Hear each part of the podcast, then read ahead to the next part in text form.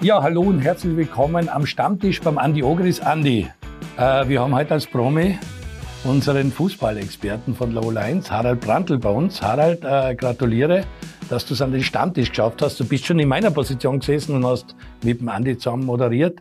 Aber es sind alle Fußballer irgendwie auf Urlaub. Und der eine oder andere Trainer, der uns eigentlich schon zugesagt hat, wurde überrascht mit einer Reise. Seine Frau hat gesagt, komm, fahren wir ans Meer.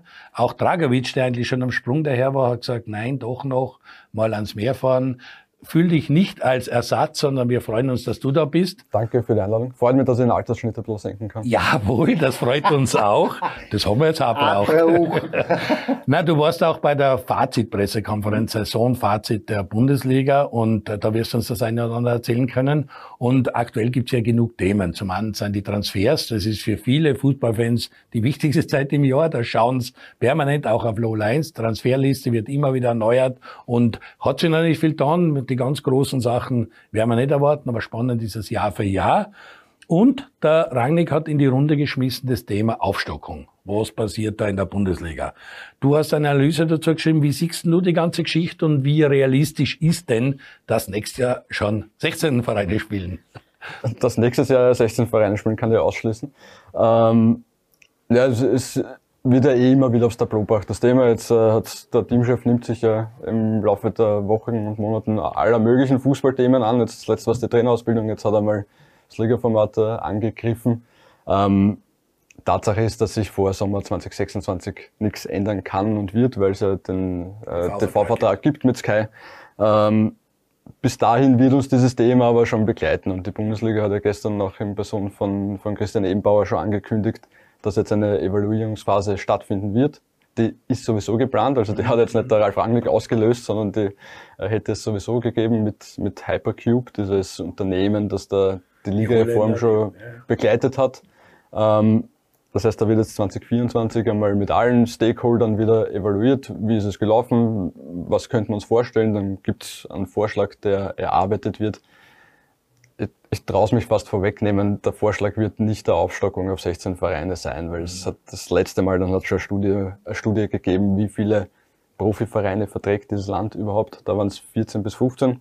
Damit geht sich 16er Liga aus und de facto auch mit 16 geht sich 16er Liga aus. Man könnte aber auch den Kompromiss machen, eine 14er Liga, weil ich war auch dazu mal Hypercup, mhm. wie die das äh, gemacht haben und das ist ja nicht irgendeine Agentur, die haben das ja für Dänemark, für Belgien, für Holland, genau. die haben für sehr viele Ligen in Europa evaluiert, was gibt's her, welche Formate würden gut zu dem Land passen. Wir haben die verschiedenen, du hast meistens nur 10er Liga gespielt, Und äh, war dazu mal auch äh, der Weisheit letzter Schluss, um eben kompakt die Mannschaften dabei zu haben. Jetzt ist aber so, dass sehr viele junge Spieler auf den Markt kommen. Das war ja auch der Ansatz vom Rangnick, dass vor die Akademien aus so und so viele junge Spieler herkommen, die brauchen einen Arbeitsplatz und das sind halt 16 Mannschaften, bieten mehr Arbeitsplätze wie 12 Mannschaften. Das war auch der Grund, warum er gesagt hat, lass die jungen Buben spielen. Er hat ihn sehr, aber wie gesagt, du hast es bis 2026 ist einmal der TV-Vertrag so, wie er ist.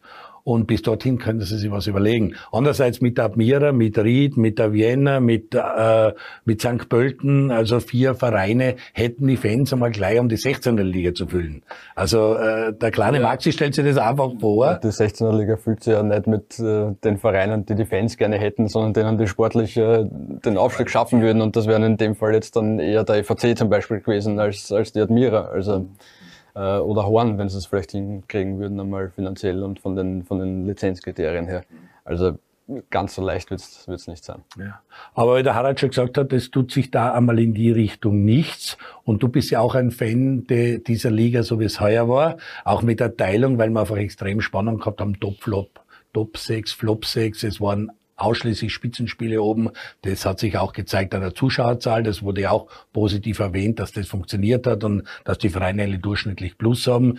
Du hast dich mehr gestört an der Punkteteilung und dass das ungerecht ist. Auch der eine oder andere Gast, vor allem Trainer, haben gesagt, das ist ein Wahnsinn. Und wenn ich an letztes Jahr dachte, Admira wäre wahrscheinlich nicht angestiegen, wenn es keine Punkteteilung, bla bla bla, diese Hochrechnungen, ist da anzusetzen. Wie siehst du das Thema? Ist ein zweischneidiges Schwert, die Punkteteilung. Einerseits ist es natürlich schon so, dass am Ende des Tages auch in der oberen Kategorie äh, spannende Spiele dann stattfinden, weil halt die Verfolger von Red Bull Salzburg ein bisschen näher draufkommen, so wie es halt heuer bei Sturm der Fall war.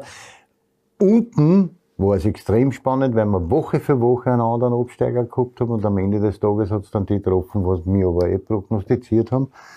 Wir haben den Christian Heinle da sitzen gehabt, der hat sich zwar als Ried äh, Sympathisant gewünscht, dass die oben bleiben, aber meiner Meinung nach war es absehbar. Ich hätte den Händler lassen, da waren sie nicht angestiegen. Wurscht, ist meine persönliche Meinung. Ähm, aber es ist trotzdem so, dass es also schon etwas für sich hat, aber irgendwo ist es ungerecht. Mhm.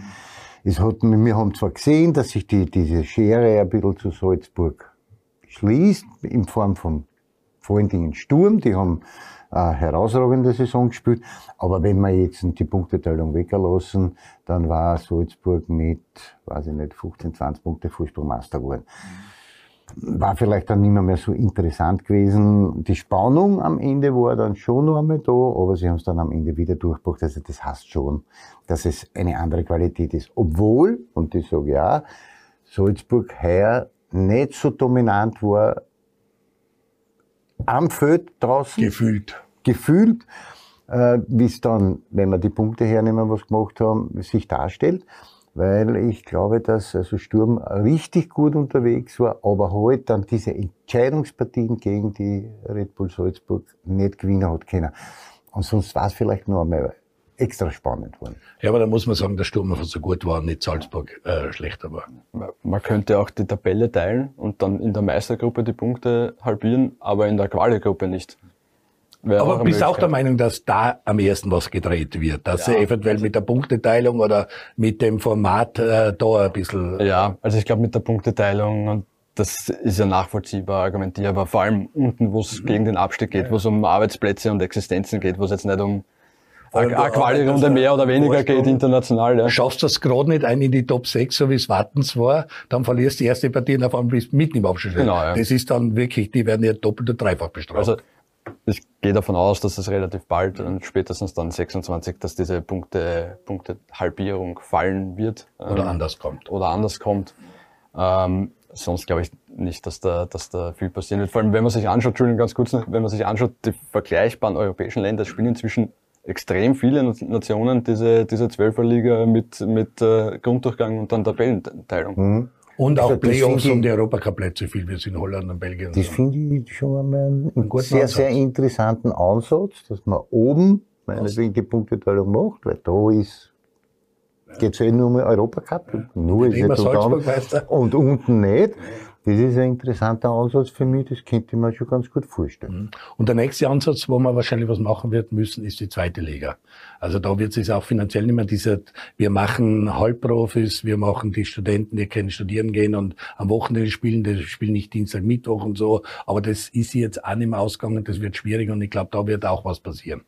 Ja, vor allem, weil die Idee der Liga ja nicht angenommen worden ist. Die Idee der Liga war ja, dass man als Halbprofi-Verein auch da mitspielen kann.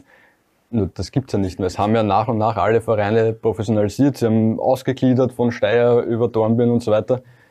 Die Frage ist halt, wozu? Ja? Okay, man gaukelt sich vielleicht Professionalisierung vor, aber man schlittert halt in finanzielle Probleme, die halt die Liga auf Dauer nicht halten können. Und also die 16er Liga in der, in der zweiten Liga, so spannend sie auch sein mag, wird sich finanziell in der Form nicht mehr lange ausgehen. Da finde ich es in dem Zusammenhang ein bisschen schade, dass das ÖFB-Präsidium ja Diskussion über die dritthöchste Spielklasse ja. jetzt zuletzt wieder abgeschmettert hat, weil ich glaube, man kann die zweite Liga nur reformieren, wenn man die dritten Regionalligen oder was auch immer es dann sein sollten, mitreformiert, weil sonst ist es ja wieder nur ein Stück weg.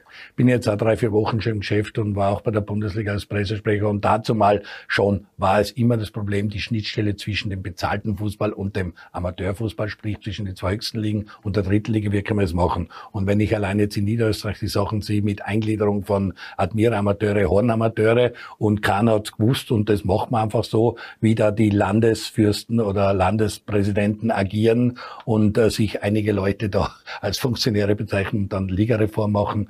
Da bin ich bei dir. Also da ist schwierig, da müsste der ÖFB auch einmal richtig äh, Farbe bekennen, sich was überlegen, wie kann man eine zweite, dritte Liga machen, soll man das teilen in Ost und West, und hinter der Spitzenliga gehen sich dann 16 oben aus. Also das wird Hypercube, glaube ich, auch angreifen und da den, den Liga, dem, der, der Liga-Zentrale helfen. Also da ist, glaube ich, mehr Potenzial drinnen und mehr Reformbedarf jetzt ganz oben. Da einigen wir uns drauf, das, was Harald gesagt gesagt hat, unten lassen wir die Punkte oben, der wir sie teilen, vielleicht macht das Sinn und ist das eine Weiterentwicklung.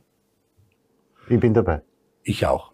Sonst äh, interessante Dinge, die du mitgebracht hast für Saisonphase 50 plus 1, interessiert auch immer Austria und ja. so. Das ist auch ein Thema, was bei den Fans in Deutschland und in Österreich immer ein Riesenthema ist. Genau, Wie schaut's da aus? Kommende Woche bei der, bei der Bundesliga Hauptversammlung wird abgesegnet, dass 50 plus 1 bleibt. Also alles andere wäre inzwischen eine Riesenüberraschung.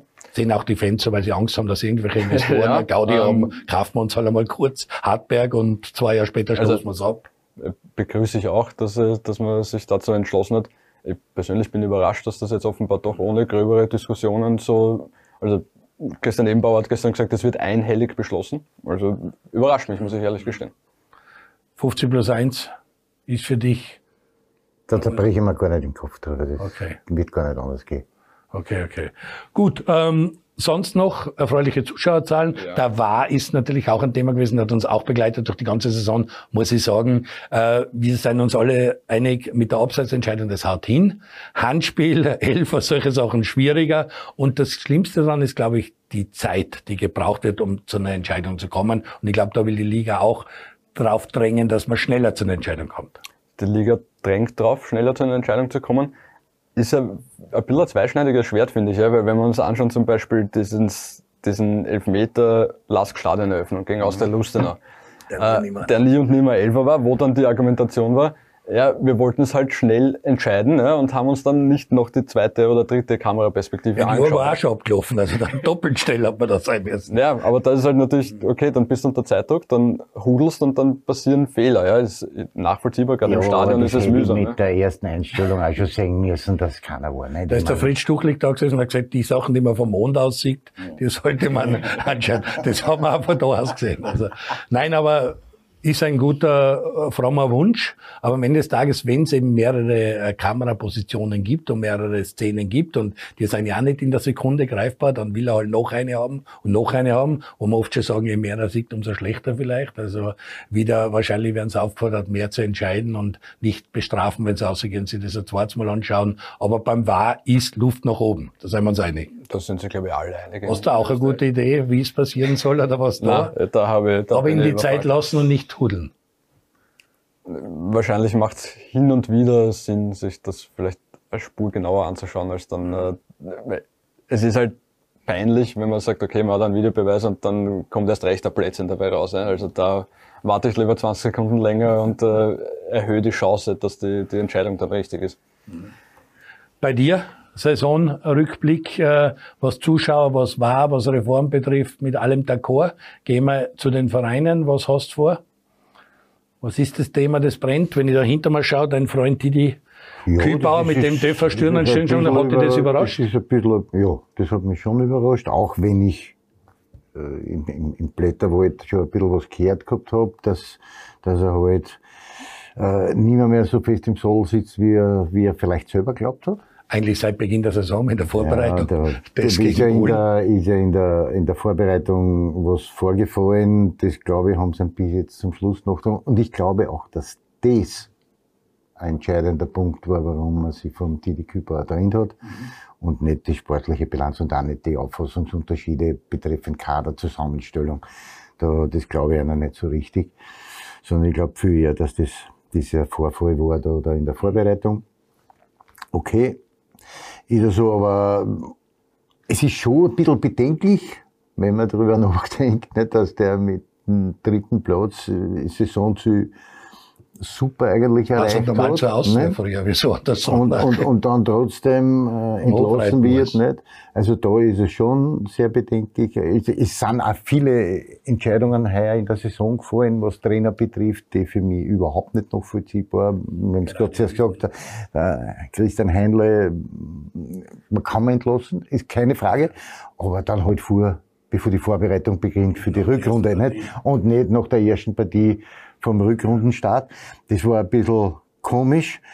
Aber sie haben am Ende des Tages hat Ritt dann die Rechnung präsentiert gekriegt mit dem Abstieg und das war auch eine klare, eigentlich eine mhm. klare mhm. Geschichte, weil in der Quali-Runde, glaube ich, nicht eine einzige Partie gewonnen. Vor allem gegen Alltag, wo die ja, Partie war, die dann auch verloren. Auch, also auch verloren. Also da, da brauchen wir auch nicht über irgendwas nachdenken. Ähm, ansonsten Zuschauerzahlen waren für mich super muss ich sagen. Also das hat sich schon gut angefühlt und auch wenn es in egal in was für Stadion das gegangen ist. Auch der Support, richtig, du warst bei ja, richtig, also. richtig gute Stimmung. Also ich war, ich war in, in, in Graz und haben auch geschaut, Sturm gegen Austria, super Stimmung in dem Stadion. Die Davis waren top von der Stimmung her, aber auch, was man dazu sagen muss, lange, lange Zeit her, dass wir zwei so attraktive Davis gesehen haben. Meiner Meinung nach, also das war schon gut. Und ich komme jetzt nochmal zurück zum Lask. Ja. Sageda ist ein Name, den nicht viele auf der Rechnung haben. Ist der Sageda nur einer, der da Platz hält? Das ist ein Trainer frei. So ein bisschen wie bei Bayern. Ist es möglich, dass Oliver Glasner beim Lask andockt, wo man sagt, er hat mit Sageda schon gearbeitet und könnte ja sein, dass man im Lask, dass man mal Sageda hat, der Ruhe hat und Oliver Glasner im Hintergrund den noch ein bisschen vielleicht ins, wieder ins, ins Land ob der Enz zieht. Also Fantasie hätte die Idee schon. Das ist ein spannender Gedanke kann man schwer vorstellen, dass Oliver Glasner zu dem Zeitpunkt seiner Karriere nach Österreich zurückkehrt. Mhm. Aber Sageda, die Personal... Ich glaube, dass du das aus dem Kopf lang kannst. Okay. Ich glaube, das kannst du aus dem Kopf. Ich glaube nicht, dass der Oliver Glasner äh, den, die Motivation hat, jetzt nach Österreich zurückzukehren. Na, die Familie hat er immer noch da und ja, die ganzen das ist alles Kinder klar, Schule. Aber, aber trotzdem, der hat dann... Der nicht, hat dass sie, man weniger Zeit hat, das lasst Also immer mehr wirklich sagen, nicht? Oliver Glasner hat sich ja sukzessive hochgearbeitet und ist jetzt auf einen Punkt angekommen, wo es dann vielleicht wirklich an diese, vielleicht an die richtige Top-Adresse geht oder in eine Top-Liga geht. Und ich glaube nicht, dass er dann diesen Schritt zurück macht zum Mask. Und ich glaube auch, dass der Thomas Ageda ein richtig guter Trainer sein kann. Müssen abwarten, aber er hat er bringt viel Erfahrung mit. Nicht jetzt nur als Cheftrainer vielleicht, aber viel Erfahrung als Co-Trainer. Er war ja lange Zeit Wegbegleiter von Oliver Glasner und hat äh, seine Erfahrungen da mitnehmen können. Abwarten, was er, was er jetzt noch als Cheftrainer zusammenbringt, aber es schaut zumindest einmal nicht schlecht aus. Nein, die Sachen sind mir spannend, nur es hätte eine gewisse Fantasie und mit der ganzen Familie und zurück nach Oberösterreich am Menschen, ja, aber bin natürlich auch der Meinung, dass er sich was Höheres verdient hat. Er hat die Europa League gewonnen, er hat bei Wolfsburg Großartiges gezeigt, jetzt bei Frankfurt Großartiges gezeigt und er ist schon einer, den wir draußen stehen haben. Ja, dann kommen wir eigentlich schon zum Team der Runde. Team der Saison, Team des Jahres. Äh, Lola 1 hat uns aufgestellt. Äh, Lola 1 äh, will auch, dass die User abstimmen. Man kann aktuell ja. auf der Seite natürlich in jeder Formation seine Besten wählen und am Ende des Tages kommt auch das Lola 1 User Team der Saison raus. Wenn ich mal schaue, die Bundesliga hat auch gewählt. Es ist sehr viel Sturm dabei und sehr viel Salzburg dabei. Das ist jetzt keine Überraschung. Genau weil beide Mannschaften einfach wirklich die stärksten waren. Und auch vorne ist keine Überraschung, dass wir einen Austria und einen Rapidstürmer haben, weil die beiden haben natürlich auch den Wiener Verein riesige Freude gemacht und waren der Guido Burgstaller und der Haris Tabakovic waren einfach Garanten, dass die beiden Vereine dann am Ende des Tages doch da sind, wo sie sind, nämlich in den Top 6 und auch dementsprechend im Frühjahr ein Spektakel waren, weil sie viele Tore gemacht haben. Ja, zumal wir gefühlt seit Ewigkeiten einmal keinen Salzburg-Stürmer gehabt haben, der die Liga über die ganze Saison hinweg zerschossen hat. Ja. Schützenliste musst du eine Weile abgehen. Da hast du nur den Pink davor, der in China spielt und so. Also das ist schon überraschend und das ist auch. Und wenn ich dann schaue, äh, du hast mit deinem Team noch Nakamura drin vom Lask, damit genau. ein Lask-Spieler auch drin ist und da hat sich verdient, weil er auch dementsprechend gut war, Geschmackssache. Wirklich viele Scorerpunkte und finde ich wirklich starke Saison gespielt. Also wenn der am Ball ist und vor allem im 16er ist, dann, dann brennt es halt richtig. Okay. Lask ist bei uns ein Thema, die sind natürlich in Europa auch dabei, waren letztes Jahr nicht im Europacup, haben davor ich werde nie vergessen, Manchester United kommt und die Pandemie ist da und niemand darf auf die Google gehen. Das war für mich der Beginn, das war für mich der Beginn der Pandemie, weil die haben einen riesen Lauf gehabt und dann haben sie Manchester zu Hause und da war auf einmal leer, keine Fans. Und damit war die Pandemie auch bei Fußballfans angekommen und letztes Jahr waren sie nicht im Europacup, heuer sind sie wieder dabei. Darf man sich einiges erwarten vom Lask und sie sind auch schon aktiv geworden bei, der, bei den Transfers. Sie haben bekannte Namen geholt, einen, der schon dort war, wie siehst du die Transferaktivitäten vom LASK bisher? Also man merkt schon beim LASK und auch was gerüchtetechnisch dann noch kommen könnte, die haben nach der, nach der Übersiedlung ins neue Stadion, die haben schon was vor. Mhm. Also die wollen, die da, da ist Platz drei noch nicht das Ende der Fahnenstange. Die haben auch was zu bieten, weil sie spielen international, haben ein neues Stadion, das lockt wahrscheinlich einen, einen Spieler auch eher an, wenn er sagt, okay, ich habe Angebot aus dem Lavantal, WRC oder äh, Lask, also unabhängig jetzt von der Platzierung von Mannschaft, aber allein die Attraktivität des Stadions und alles, das ist sein Bonuspunkte. Na, definitiv. Also die Entwicklung vom Lasker, man muss schon den, man muss schon den Hut ziehen und die, die wollen halt jetzt da oben angreifen, ja, und die wollen, ich sage mal, zumindest die Rolle des SK Sturm spielen, ja, als, als erster Salzburg-Jäger. Ob sich das ausgeht, ja, man weiß, das Umfeld in, in Linz ist auch nicht das einfachste. Da passiert dann immer wieder mal was, äh, was unerwartet kommt und was Unruhe stiftet. Auch daran wird, äh, sage da, gemessen werden, ob er damit umgehen kann. Also fachlich habe ich da überhaupt keine Bedenken. Ähm, ja, man sieht, der, der Lask will was tun. Ja. Sturm sowieso. Also ich glaube, für Salzburg werden die nächsten Jahre nicht gemütlicher werden. Sabitzer ist weg zum WRC. Schlager ist, war lange bekannt in Salzburg. Sonst seien jetzt einmal überschaubar die Abgänge Zelic, Spotzmann, ja, Jan Boller. Adrade ist da mhm. von Bielefeld, die abgestiegen sind, Peter in die dritte Liga in Deutschland und der, den kennt man bei uns als der war auch in der guten Europacup-Zeit dabei, also da wissen sie, was sie haben. Und Bar von Leipzig ist eine sehr interessante Personalie, wo wir auch gespannt sind, wie sich der in Linz entwickelt. Wo haben sie Handlungsbedarf? Wo braucht der Last dringend was? Ist das die Tormann-Position statt dem Schlager? Wobei, den haben wir extra gelobt, der war richtig gut. Mhm. Äh, da bin ich tatsächlich gespannt, ob sie das intern nachbesetzen. Ich glaube, mhm. da haben sie ein paar Junge mit Potenzial, also von, von Laval sowieso, aber auch, aber auch Polster und Jungwirth sind Spieler mit Potenzial. Die Frage ist, ob sie denen jetzt schon zutrauen, dass sie sagen, okay, da ist einer die, die Nummer eins und wir gehen damit auf Vizemeistertitel los oder was auch immer. Wir haben auch international, die werden natürlich auch auf eine Gruppenphase schauen, weil soweit ist der Lask jetzt nicht weg von der Gruppenphase. Richtig, ja. Also da ein Tor ist äh, möglich, äh, was zu tun. Wenn Nakamura weggeht oder Ljubicic weggehen, ist dann auch äh, die beiden sind dann auf ihren Positionen eins zu eins zu ersetzen. Äh, mal intern? Nein. Nein, ich meine als Neuzugänge. Aber ja. Also, also ja, wenn sie die verkaufen, sollten sie also, adäquate Leute holen. Nakamura würde mich schon überraschen, wenn der über den Sommer hinaus in, in Linz bleibt. Ljubicic nach dem Frühjahr kann ich mir schon vorstellen, dass der weiter bleibt. Mhm. Nakamura können es schwer halten, glaube ich. Da wird irgendwer eine Summe hinlegen, wo man schwach werden muss fast. Ljubicic war im Herbst richtig gut und hat im Frühjahr ein bisschen ausgegangen. Umgekehrt wie der Haris Tabakovic, der im Herbst sich zurückgehalten hat, im Frühjahr explodiert ist. Sehr interessant. Was würdest du denn für Schulnote geben, dem Lask für die Saison? Ich, ich, ich hätte mich auf einen Zwarer okay. eingependelt. Es war in Ordnung. Mhm. Es waren äh, viele Dinge, trotz teilweise halt auch widrigen Umständen, was sie gehabt haben. Nicht? Und du, du weißt ja, diese, diese Neustadien ja, bergen einen, ja.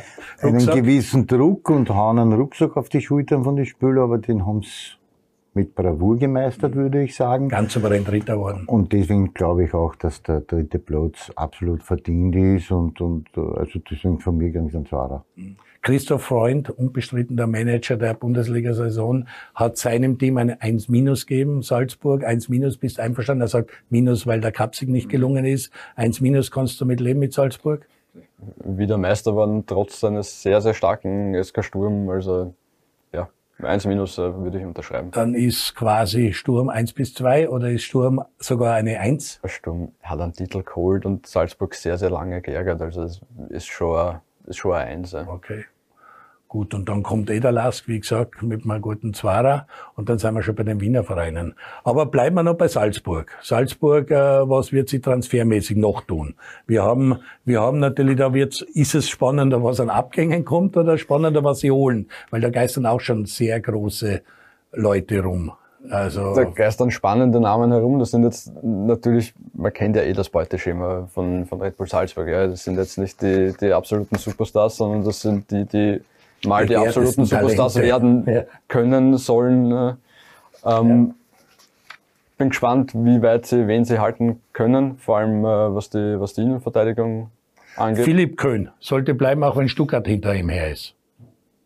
Ich lese jetzt auf der Lola ins Transferliste. Ja, ja. Ähm, Okafor sollte vielleicht sogar gehen, weil er im Wert eigentlich sinkt und nicht mehr die Entwicklung macht, die er am Anfang gemacht hat. Wäre wär vielleicht der Luftveränderung gar nicht schlecht. Mm, ja, ist die Frage, ob, der, ob Okafor jetzt die Angebote hat, den, den wirklich weglocken aus Salzburg. Kann ich mir schwer vorstellen.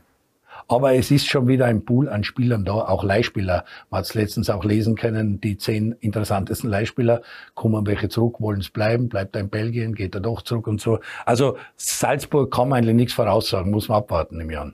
Es wird schon der wird nicht beim Zugangsschlager bleiben. Es wird nicht beim Zugangsschlager bleiben und es wird nicht bei den Abgängern Seiwald, äh, Scheschko und, und Walke bleiben. Mhm. Ja.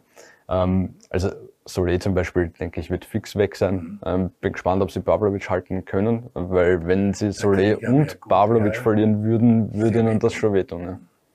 Ja, ja spannend. Ähm, dazu auch vielleicht äh, um zurückzuschauen in der Saison ein bisschen die Entwicklung am Transfermarkt. Transfermarkt.at macht ja da immer super Auflistungen äh, vom Mai letzten Jahres bis heute, wie hat sich entwickelt. Und Sturm hat sich um plus 233 Prozent der Kader verbessert. Die sind jetzt bei Transfermarktsumme knapp 55 Millionen. Äh, Repol Salzburg hat sich um 140 Prozent gesteigert, ist bei 236 Millionen Kaderwert die Austria hat um fast 50 Prozent gesteigert und ist bei 23 Millionen Kaderwert. Der LASK hat sich um 26 Prozent gesteigert, ist bei 32 Millionen Kaderwert. Und jetzt kommen wir zu Rapid, die haben sich verschlechtert. Minus 3,8 Prozent in der, in der Entwicklung des Kaderswertes äh, seit Mai 2022 bis heute in dem Jahr. Und die sind noch 25 Mille wert. Also bei Rapid ist sichtlich was nicht so gut gelaufen. Was für Noten kriegen die beiden Wiener Vereine saisonrückblickend? Andi. Soll ich anfangen? Ja, ja, bitte. Hm. Also der, Austria, der Austria würde ich trotzdem eine Durchschnittsnoten geben, vielleicht 3 plus weil sie ja trotzdem mit dem Rucksack mit minus drei Punkte angefangen haben. Am Ende des also Tages. drei minus gibst du drei plus. Ja, haben sie sie trotzdem in die Top 6 geschafft und sind wieder im Europacup vertreten, auch wenn wir sie in der letzten Runde vielleicht das hätten schaffen können, auf den vierten Platz vorzurücken. Aber ist halt so, wir sind im Europacup, das ist okay. Ich glaube auch, dass man dass man all diese äh, Geschehnisse, was da passiert sind, äh, im Winter Trainerwechsel, Systemumstellung und, und, und, eigentlich dann mit Bravour gemeistert hat. Also der Michi Wimmer hat einen richtig guten Job dann gemacht. Er hat wieder erwarten allen Situationen getrotzt, also weil die Fanbase war trotzdem auch sehr enttäuscht und sehr schwierig am Anfang, die zu überzeugen, aber das hat er mit seiner Art Fußball zu spielen und mit seiner Art zu arbeiten und auch offen zu sein mit, mit, mit den Menschen äh, sehr gut hinbekommen. Die Spieler haben sich super gesteigert. Also Harris haben wir eher da sitzen gehabt, da habe ich eigentlich auch schon im Herbst gesagt, der muss geduldig sein, der wird kommen, die Austria wird ihn brauchen, er wird die notwendigen Tore machen, aber dass er dann so explodiert, war natürlich auch nicht vorhersehbar. Könnte auch Nichtsdestotrotz werden, muss man jetzt trotzdem einmal sagen und dann noch einmal sagen, in der ersten Partie von Michi ja, Wimmer hat der Harris nicht gespielt. Er ist trotzdem auch am Bangel gesessen und ist eigentlich erst reingekommen aufgrund der Verletzung von Dominik Fitz und hat aber dann ab diesem Zeitpunkt geliefert. Ja, das muss man auch fairerweise dazu sagen. Also drei, aber es war nicht so, drei plus und ist die, beim, Und die aus dem Westen von Wien? Da tut immer schwer. Ich würde auch denen einen Dreier geben, weil sie am Ende des Tages trotzdem Vierter wurden sind in der Liga und, und, und, und auch viel Unruhe im Verein war, im Umfeld war mit neuer Präsident, dann Trainerwechsel, alles Mögliche, was da da halt so. Cupfinale auch. Cupfinale, natürlich auch im Herbst äh, diese Nichtqualifikation gegen Vaduz, das ist einer lang noch, das muss man schon auch fairerweise zugeben.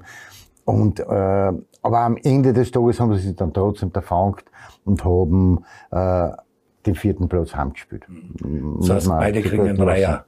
Beide einen Dreier. Und so Dreier. Ein Drei Plus kriegt für mich auf jeden Fall Klagenfurt. Mhm. Weil muss ich echt sagen, an, weil zwei Jahre hintereinander unter die Top 6 zu kommen, war nicht zu erwarten. Vor allen Dingen, weil bei Klagenfurt dann trotzdem auch im, im Sommer ein riesen Aderlass war und wieder viele neue Spieler gekommen sind und der Peter hat es wieder geschafft, in kürzester Zeit eine homogene Mannschaft da zu bilden und, und mit seinem sogenannten Old School trotzdem wieder in die Top 6 zu kommen, dann verliert man noch dazu die Führenden in der Schützenliste in der Winterpause, nicht? Also das ist schon, das sind Sachen, die musst du erst einmal wegstecken und dann trotzdem in die Top 6 kommen. Ich korrigiere mich jetzt, es ist nicht ein 3 plus, sondern ein 2 minus. Okay. Kannst du leben mit seinen Benotungen? Kann ich, kann ich gut leben. Ich sehe es auch so, also vor allem, vor allem aus der Klagenfurt, das ist wirklich hoch einzuschätzen, was dort geleistet wird, als, als Aufsteiger jetzt zweimal hintereinander da in die Top 6 zu kommen. Ähm, da bereitet man ein bisschen Sorgen, dass sich der Verein halt finanziell nicht selbst erhalten kann, ja, nach wie, nach wie vor nicht. Also wenn man. Auch die Zuschauer nicht kommen, das ist ja Wahnsinn. Es wird ein langer Weg, glaube ich, noch sein, ja, bis da wirklich ein bisschen Euphorie und vor allem, ich meine, das Stadion ist halt einfach zu groß für den Verein, so wie er aktuell aufgestellt ist. Aber auch was die Sponsoren angeht, äh, ja, ist noch viel, viel Luft nach oben. Also wenn da dieser, der deutsche Gesellschafter nicht da wäre, würde es sehr eng werden. Ja, eng wird es langsam auch mit der Zeit. Die Werbung wartet. Wir müssen kurze Pause machen. Bleiben Sie dran. Was der Europacup zu bieten gehabt hat, die Saison und was es bieten wird, wie die Länderspiele gegen Belgien und Schweden ausgehen werden, das wird unser Tippkaiser, der Andiner tippen. Kurze Werbepause. Bis gleich. Ja, hallo und herzlich willkommen zurück am Stammtisch beim Andi Ogris. Heute mit Fußballchef von Lola 1, stellvertretender Chefredakteur, Newschef, ewig lang dabei bei uns und jetzt gerade wieder hochaktuell, weil er Analysen zur Bundesliga-Saison schreibt, weil er die Transferliste immer jeden Tag schaut, ob eh alles eingetragen ist. Harald Brandl.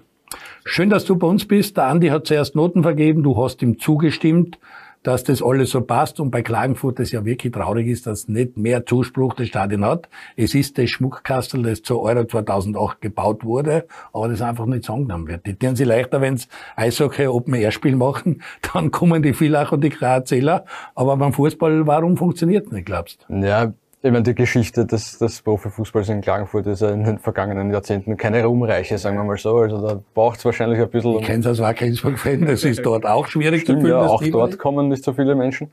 Ähm, also das, das Vertrauen der Menschen wieder zu erlangen, ist offenbar sehr, sehr schwierig und... Äh, die Mannschaft hätte sich aber verdient, der Verein ist richtig gut da aufgestellt. Ja, also die Mannschaft hätte sich definitiv verdient. Peter Backold macht das, macht das richtig, richtig gut. Die Benotung bin ich auch einverstanden. Top 6 benotet man noch eine Mannschaft, das ist der Aufsteiger Lustenau. Kann man eigentlich auch nur Positives sagen, bis zum Ende da dabei gewesen, um den Europacup noch gespielt, dann an der Austria im letzten Spiel, da sind sie dann gebrochen. Aber grundsätzlich, wie immer so in Österreich, der Aufsteiger eine starke Saison spielt man sieht, dass die Qualität in der zweiten Liga jetzt nicht so schlecht sein dürfte, wenn der Aufsteiger, der jetzt mal raufkommt, äh, eher um einen Europacup spielt als gegen einen Abstieg. Mhm. Ähm, und vor allem aus der Lustenau ist er auch in der Wahrnehmung im Sommer von vielen als, als erster Abstiegskandidat genannt worden. Also da waren es sehr, sehr weit weg davon. Obwohl sie Spieler wie Tabakovic und, und Mehmet Can verloren haben im Sommer. Und der Trainer Mara ist eine Legende im Ländle, ist aber in Österreich jetzt nicht so der bekannte Name, aber der hat ja einen richtigen Namen gemacht und passt ideal zu dem Verein. Und der Verein will sich weiterentwickeln. Wir haben das bei Alltag gesehen, die Infrastruktur sich Step by Step weiterentwickelt haben. Da war das auch einiges im Reichshofstadion. Da ist was zu erwarten. Die Frage ist ein bisschen dazwischen, wo es jetzt dann spielen letztendlich. Ja. Das ist ja, glaube ich, noch immer nicht Regens, ganz... Fragezeichen. Ja, hätte ich, wäre auch mein Letztstand, dass es darauf hinauslaufen soll. Aber ganz ehrlich, bei den politischen Ränkespielen da im Ländle bin ich ausgestiegen vor ein paar Wochen schon, was diese Stadionfragen angeht. Ich vor etlichen Jahren, als noch der FC Lustenau und der Außer Lustenau waren, beide politisch andere Formen haben und das gar nicht gegangen ist. In dem Clan Lustenau sie nicht einig geworden sein. Aber da muss man schauen. Aber ich würde auch sagen, Bregenz macht mehr Sinn, wie wieder nach Innsbruck am Tivoli zu gehen, sollen es doch im Ländle bleiben. Aber Alltag ist schwierig. Also da hast du schon angedeutet, das ist nicht so einfach, aber sie werden müssen was finden, wo sie dann spielen. Und das ist auch etwas, da möchte ich, weil ich mit Küper gesprochen habe, mit dir mal gleich reden, weil etwas Neues entstehen könnte auch in der Südstadt. Und du hast kein gutes Haar an deinem Ex-Verein lassen an der Admira, weil einfach mit Ketteler, der in St. Pölten die Mannschaft zum Abstieg gebracht hat, da abgestiegen ist und jetzt fast nochmal abgestiegen ist. Auf einmal ist Sportdirektor Peter Stöger da. Ganz Österreich hört, hört, der geht in die Südstadt. Er wohnt dort. Das ist äh, für den Peter sicher eine sehr spannende, interessante Aufgabe. Und man hört auch, dass das in die Jahre gekommene Stadion entweder gedreht werden soll oder vis-à-vis was baut dann sie. Machen sie jedenfalls Gedanken, wie man in den nächsten Jahren auch die Infrastruktur Infrastruktur und man wird sie machen müssen, was man dort baut. Wie hast du die Personalie Peter Stöger als Sportdirektor von Admira aufgenommen? Ja, sehr spannend, weil ich habe mir nicht gedacht, dass er, dass er dort aufschlagen wird, aber es scheint ihm sehr zu reizen, diese Aufgabe. Das ist was, wo man was entwickeln kann und da weiß man ja, dass der Peter in diesen Dingen richtig gut ist. Äh, aber er selber hat es eh auf der Pressekonferenz auch gesagt bei seiner Vorstellung, er ist kein Zauberer. Also das wird auch seine Zeit dauern. Es wird jetzt nicht, mit Handauflegen wird es nicht gehen, sondern das wird mit harter Arbeit verbunden sein. Spannend wird einmal die erste Frage sein, wer wird Trainer? Lässt man den jetzigen Trainer noch weiterarbeiten und gibt man dem die Chance oder holt man was Frisches, was Routinierteres, was an der sich vielleicht in der Liga mehr auskennt. Das hat sich ja auch äh, bei uns in der Bundesliga mehr oder weniger so etabliert. Nicht? Die Altacher haben die Reißleine gezogen und haben den Klaus Schmidt geholt, einen routinierten Feuerwehrmann, wenn man so sagen will. Nicht? Äh, Ried hat sich für, die andere Weg, für den anderen Weg entschieden, für einen jungen, unroutinierten und hat halt Schiffbruch erlitten und, und die, Schmid hat die Alltag gerettet. Aber Schmid ist dann auch wieder weggegangen. Ja, der, aber aus seinen, aus freien Du hast dort jetzt einen neuen Sportdirektor mit dem Rolli Kirchler, neuen Trainer mit Joachim Standfest, also auch ein sehr genau. spannendes genau. Duo, das in Alltag wirkt. Äh, Peter Stöger bei der Admira, sehr spannend für uns, keine Frage. Und für die Medien top, dass dieser Mann wieder da ist, nicht nur bei Sky analysiert, was er super gemacht hat, sondern wieder wirklich äh, greifbar beim Verein ist. Wie wird sich deiner Meinung nach die Admira entwickeln? Auch diese, diese baulichen Maßnahmen, was da geplant ist. Wie siehst du das? Zuerst einmal, dann, der neue Präsident Schieder dürfte schon sehr ambitioniert sein. Also das hört man ja, seit er, den, seit er das Amt angetreten hat, dass er da einiges bewegen will. Ähm, bauliche Maßnahmen in der Südstadt, sind wir uns ehrlich, wenn die Admira über kurz oder lang im Profifußball in Österreich realisieren will, muss die Südstadt angegriffen werden. Ne? Das hat zwar Retro-Charme, aber sonst nicht mehr viel. Ja. Ähm, da warst du noch ein Meister, gell? Prosenik, Milewski, wie da zumal ja. den da hat sich nicht viel verändert tatsächlich Nein. seither, ja. Da gibt's ähm, den Balkon und das Zeigererhaus und die Kabine und der Schöffix ist nicht mehr da, aber hinter den Toren zwar schöne Tribünen, aber meistens nur für die Band. Also man müsste dort was tun und man ist gewillt, was zu tun. Genau. Und das, was du hörst so an Projekten, klingt Nein, alles es, sinnvoll? Es sind auch die Grundvoraussetzungen sind ja für die Admira gut. Sie haben die eigene Akademie, die sie direkt äh, vor der Haustür haben, wo ja traditionell gute Spieler rauskommen der, der Weg, die wirklich konsequent zu fördern, ist ein bisschen verlassen worden in den letzten, ja. in den letzten Monaten, Jahren. Ähm, und de facto Peter Stöger fängt jetzt an, ich meine, die Admira ist an einem, sagen wir, fast Nullpunkt, ja, wenn man die letzten Jahre sich anschaut. Also es kann eigentlich eh nur nach oben gehen. Das Spiel gegen Steyr hätte auch noch kippen können. Hat lang gebraucht, bis sie dann in der Nachspielzeit 2-0 und 3-0 das Ganze gemacht haben. Aber das wäre der Worst Case gewesen, wenn die wirklich runtergegangen wären in die Ostliga. Aber das heißt, bei der Admira wird man drauf schauen müssen, was da passiert. Aber da, da ist einmal eine interessante Personale da auf alle Fälle.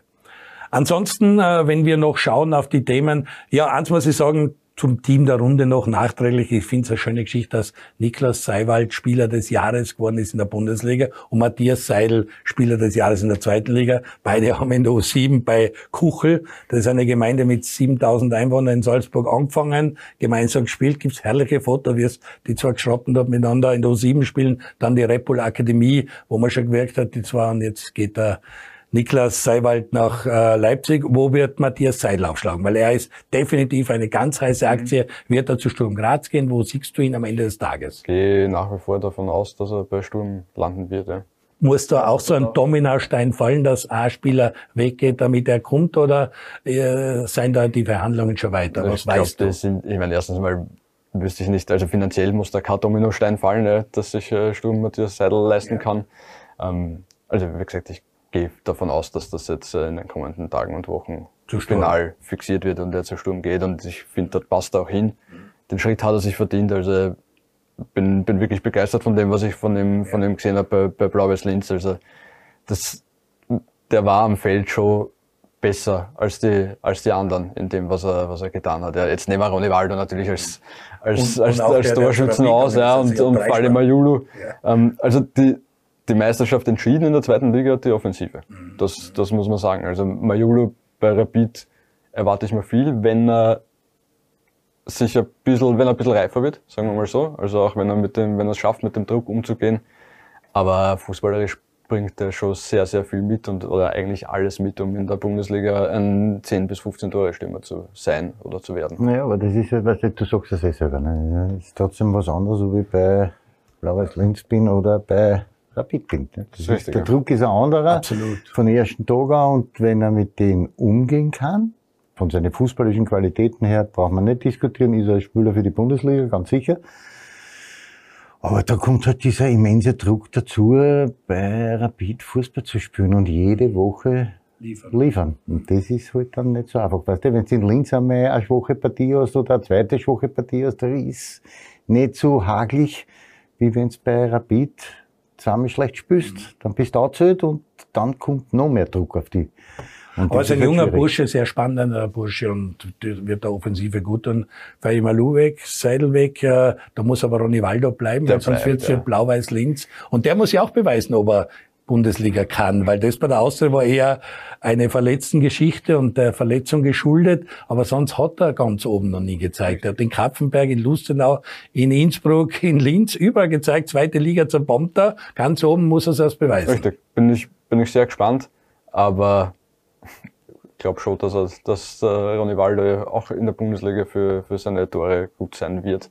Aber es ist natürlich, wie du sagst, wenn Seidel und Majulo weg sind, ist es schon wichtig für Blau-Weiß, dass zumindest Ronny Waldo bleibt. Aber ich hätte jetzt nichts Gegenteiliges gehört bis jetzt der Aufsteiger, wie spannend ist das für dich, mit dem Beschecker, ein Geschäftsführer, der neu kommen ist, ein Stadion, das fertig wird, Schösswender, der ein letztes furchtbar Spiel gehabt hat, wo er zittert hat, ob, ob er es nicht verkackt hat mit seinem Elfer. Jetzt ist er Sportdirektor, Tino Wabra, wo jeder gesagt hat, ein richtig guter Sportdirektor, der geht nach St. Pölten. Was ist zu erwarten mit der ganzen Umschichtung, die da in Blau-Weiß, bei Blau-Weiß Linz passiert? Ich bin gespannt, welchen Kader äh, zusammenstellt. Also da wartet schon noch ein bisschen Arbeit auf ihn.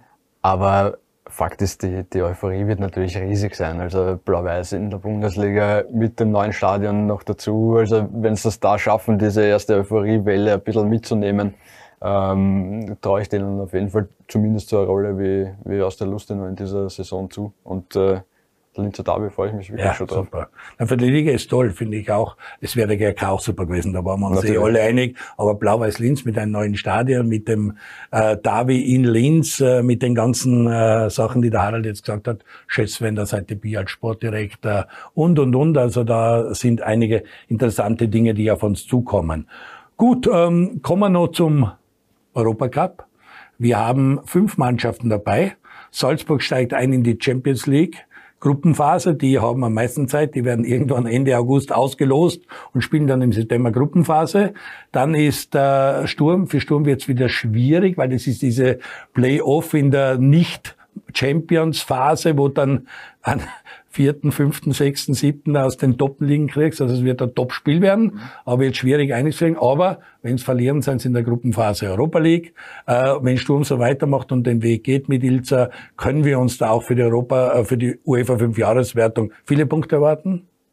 Ja, der LASK sollte mehr machen wie der WRC letztes Jahr, weil viele werden es nicht mehr wissen, aber der WRC war unser Vertreter letztes Jahr. Sie haben zwar in der ersten Runde dann die Malteser rausgeworfen, sein Weiterkommen, dann aber gegen Molde schrecklich abbissen, das war's. Und Österreich braucht in der Fünfjahreswertung immer wieder viele Punkte. Letztes Jahr war es nicht so gut. Ja, wir waren 24. Nation aufs Jahr gesehen. Wobei, was jetzt kommt mit der Champions League, da braucht man zwar eigene Sendungen, um das Format zu erklären und was da auf uns zukommt. Da müssen wir noch in uns gehen und eine Klausur machen. Das wird eine eigene Sendung brauchen. Aber der Europacup geht sehr schnell los, weil nächste Woche kriegt die Austria, wie schon gesagt, Gegner und dann auch für Rapid geht sehr bald los. Also die Austria spielt noch vor der Meisterschaftsbeginn Ende Juli die Europacup-Partien. Also, aber im Europacup sind wir heuer einmal von den Namen her gut aufgestellt.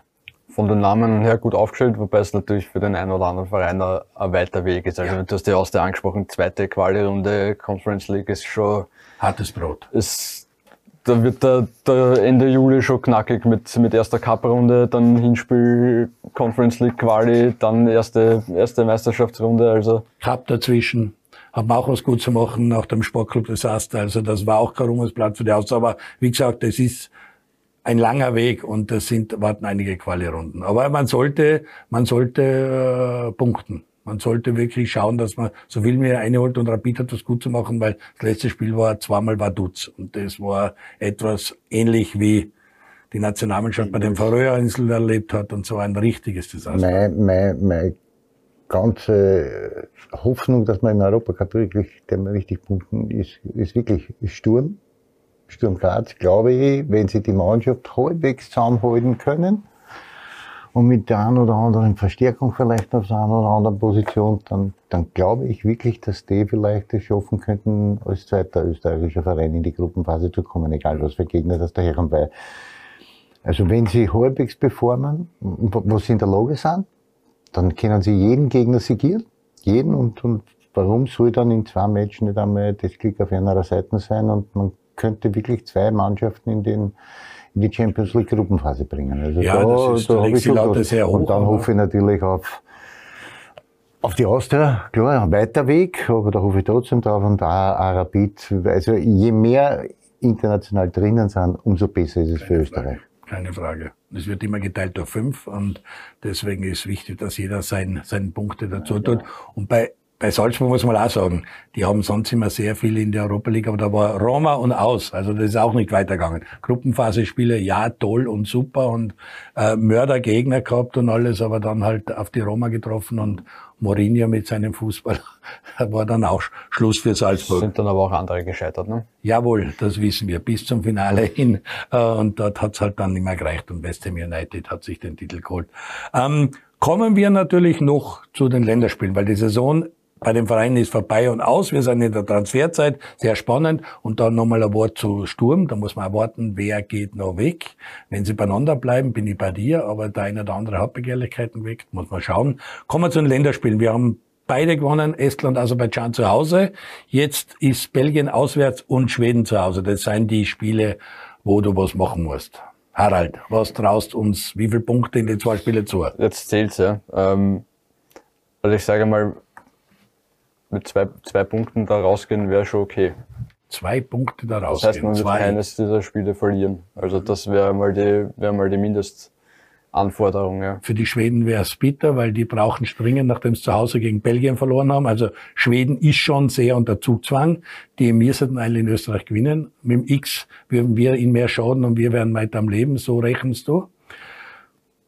Wenn wir zwei Spiele nicht verlieren, wäre gut für uns. Genau. Ähm, alles, alles drüber natürlich, natürlich umso besser. Ja. Ähm, aber Auswärtsspiel in Belgien ist jetzt natürlich äh, kein Spaziergang.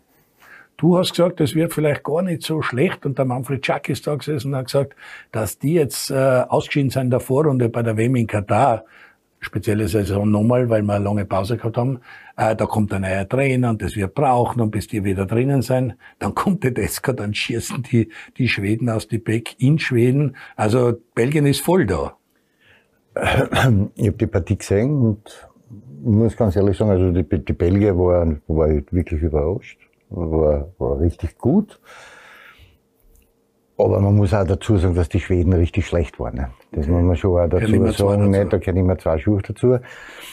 Ähm, ich, ich traue mir zu sagen, dass wir in Belgien nicht chancenlos sind, auch aufgrund dessen, dass jetzt ein Kevin De Bruyne sich verletzt hat. Das, das ist schon ein ganz ein wichtiger Spieler fürs belgische Spiel. Obwohl noch immer genug Spieler drinnen sind, die Klasse haben, aber die haben wir auch. Aber ich, ich, ich gehe so weit, dass ich sage, wir machen aus diesen zwei Partien vier Punkte und zwar, wir haben in Belgien auch unentschieden und schlagen die Schweden daheim. Mhm. Dann müssen wir in Belgien meiner Meinung nach 0-0 holen, weil äh, der Tormann ist natürlich, glaube ich, momentan der Weltbeste.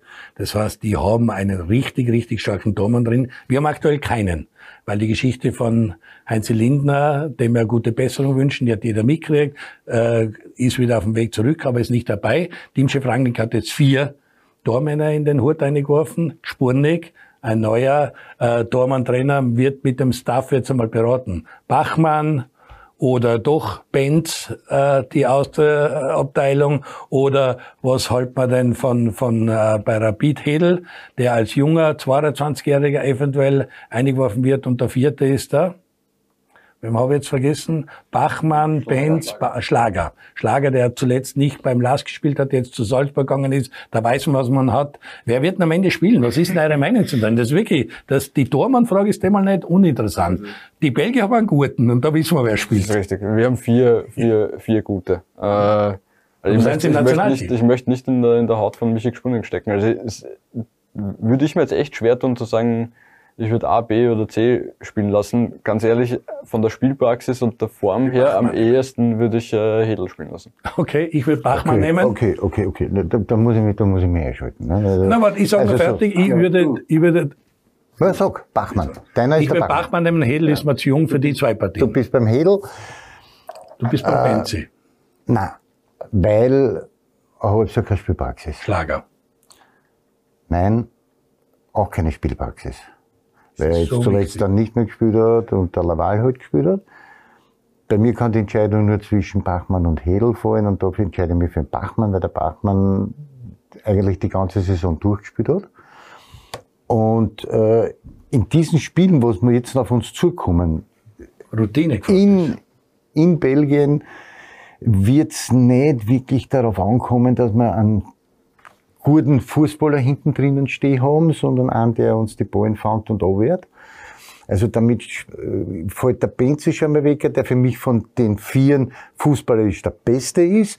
Dann kommt der Schlager, der fußballerisch auch sehr stark ist. Äh, dann kommt der Hedl, der vielleicht fußballerisch schwächste von den Viere ist der, ist der Bachmann, aber der hat die ganze Saison durchgespielt und bringt ein riesen Selbstvertrauen mit und bringt die Voraussetzungen mit.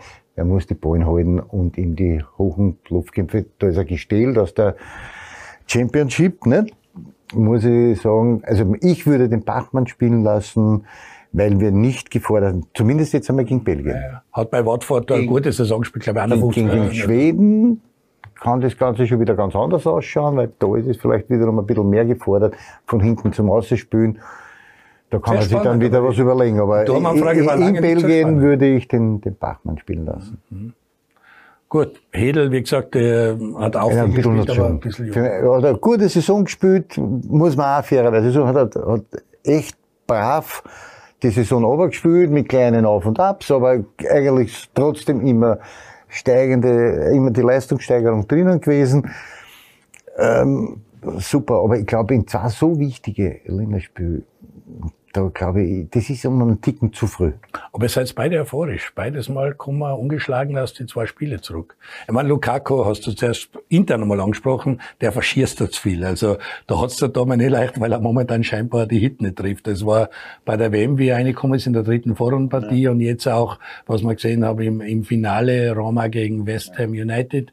Also Lukaku ist ein Riesenstürmer. Ja, der, der, der, der hat spielt Bänke, der Lukaku. Der hat in dem anderen, der hat im Champions League Finale gespielt gegen Manchester City. Aber nein, nein, nix. Du hast recht, nicht? Aber ich meine, das Erscheinungsbild von Lukaku ist ja schon einmal. Aber er hat im Moment halt anscheinend auch nicht so eine starke Phase, dass er bei Inter von Start weg spielen kann oder mit Edin Dzeko an Vorsicht, der besser ist. Und ich traue mir auch zu sagen, dass der Edin Dzeko den Ball reingehauen hat, den der Lukaku ja. den einen auf die Fersen geköpft hat. Ähm, aber er ist natürlich immer brandgefährlich und es wird natürlich irrsinnig schwierig werden, den komplett außer zu, außer zu nehmen. Ne? Du als Stürmer, als Ex-Stürmer weißt du ja, du spielst ja immer noch, bist ja mhm. immer noch Stürmer, weißt du ja eh am besten. Ich meine, der trifft einmal einen und dann äh, passt wieder auf ja, einmal. Ja. Also das ist ja das. Nicht? Die, die, Gefahr kommt natürlich auch dazu, nicht? wenn den einer anreißt, dann kann es sein, dass uns der drei Eier schenkt. Nicht? Aber die andere Seite ist halt, ich glaube, dass wir hinten richtig gut aufgestellt sind und sehr gefestigt sind und mit, mit die Leute, die wir jetzt da, da haben, die können richtig gut dagegenhalten. Deswegen glaube ich, dass wir in Belgien mit einem Punkt heimfahren und, und die Schweden daheim schlagen. Die Entscheidung ist auch gefallen. Das Heimspiel gegen Belgien wird im Happelstadion spielen. Wir haben ja zweimal ein Dienstspiel gegen Aserbaidschan, Estland.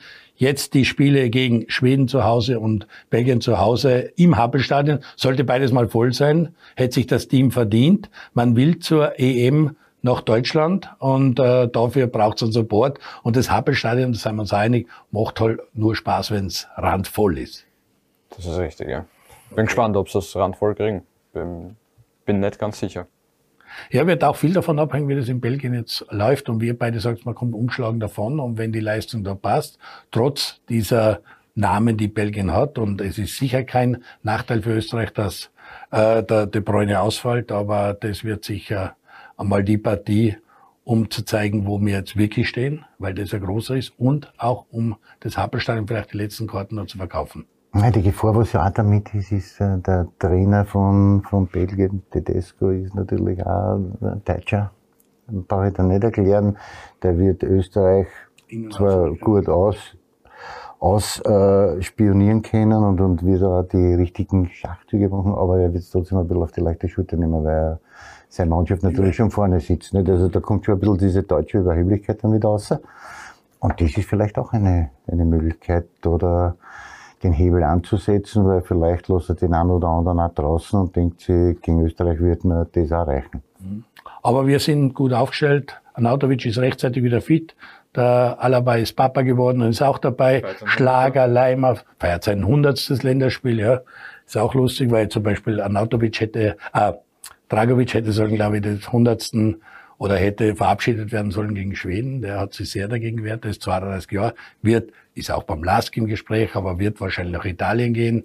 Also da ist er mal gespannt, was sich transfermäßig tut. Aber wir sind, wir können da, Rangnick kann aus dem Vollen schöpfen und äh, schauen wir mal, ob wir wirklich beide Spiele ungeschlagen, zwei Punkte machen, vier Punkte machen, wie auch immer. Ihr schaut euch das an am Samstag am Abend im King Boudoir Stadion zu Brüssel gegen Belgien und dann im Happel Stadion am Dienstag 20.45 Uhr gegen die Schweden. Ich wünsche euch schöne Woche. Bis zum nächsten Mal am Stammtisch mit Andi Ogris. Danke Harald, danke Andi. Danke.